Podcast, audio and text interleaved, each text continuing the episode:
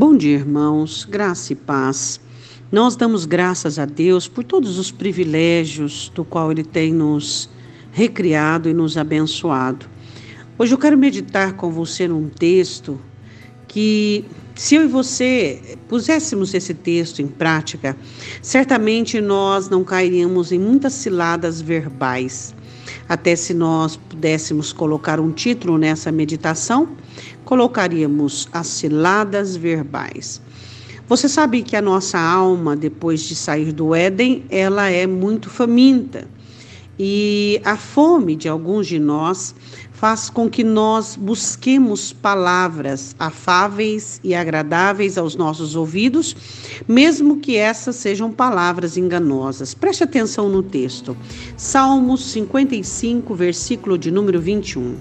As palavras da sua boca eram mais macias do que a manteiga, mas havia guerra no seu coração. As suas palavras eram mais brandas do que o azeite, contudo, eram espadas desembanhadas. O salmista Davi está falando aqui sobre alguém, sobre alguém que certamente ele usufruiu de todas essas regalias das palavras. Ele diz: as palavras da boca eram mais macias do que manteiga. Complicado, né? É, hoje, você com a sua experiência e eu com a minha, nós sabemos que palavras macias é, por todo o tempo não são verdadeiras. E sabemos também que palavras brandas como azeite em todo o tempo não são verdadeiras. Porque a Bíblia diz que os amigos muitas vezes fazem feridas e essas feridas são para o nosso bem. Então eu gostaria que você entendesse, você tomasse muito cuidado. Você ainda tem muita fome é, por palavras macias e palavras brandas?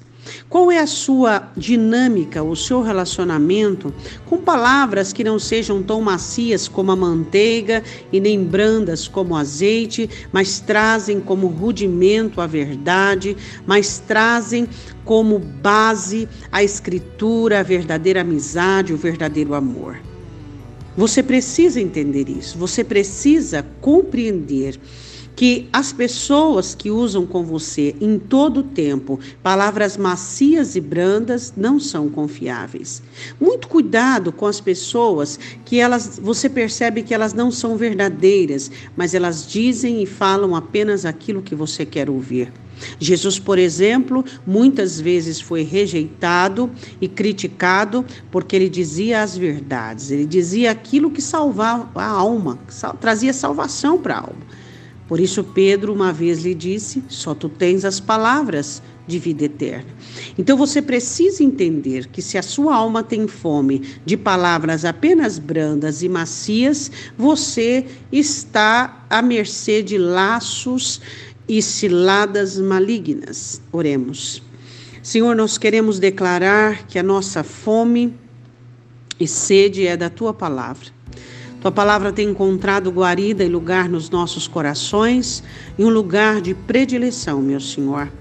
Tua palavra tem estado em nós e por nós de tal maneira então nós te pedimos em nome de Jesus Cristo que neste momento todo aquele que ouvir esta mensagem, que fazer essa oração, possa entender e compreender a importância da tua palavra, a importância, ó Deus, de alimentar a alma com a palavra do Senhor e não com a palavra humana.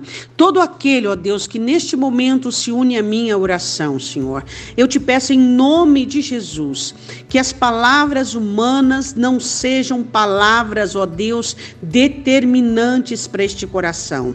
Que as sentenças humanas não possam dizer nada, mas que nós possamos nos respaldar na tua palavra. Pai, em nome de Jesus, este que está com o coração ferido por uma palavra alheia, por uma palavra humana, este que está aborrecido, ó Deus, por causa de uma palavra humana, eu te peço em nome de Jesus, se essa palavra palavra foi dita na verdade, se essa palavra foi dita pela ação do teu Espírito Santo para curar, ó Deus, ensina este coração a receber essa palavra. Mas se essa palavra veio das trevas e do inferno, Deus, que o coração esteja blindado para qualquer argumentação de Satanás e qualquer instalação do diabo dentro desta alma. Eu te peço em nome do Senhor Jesus, nós declaramos que as nossas almas estão saciadas, curadas e abençoadas pela tua palavra, Senhor, e não mais estaremos sedentos e famintos, caindo em ciladas verbais, meu Pai.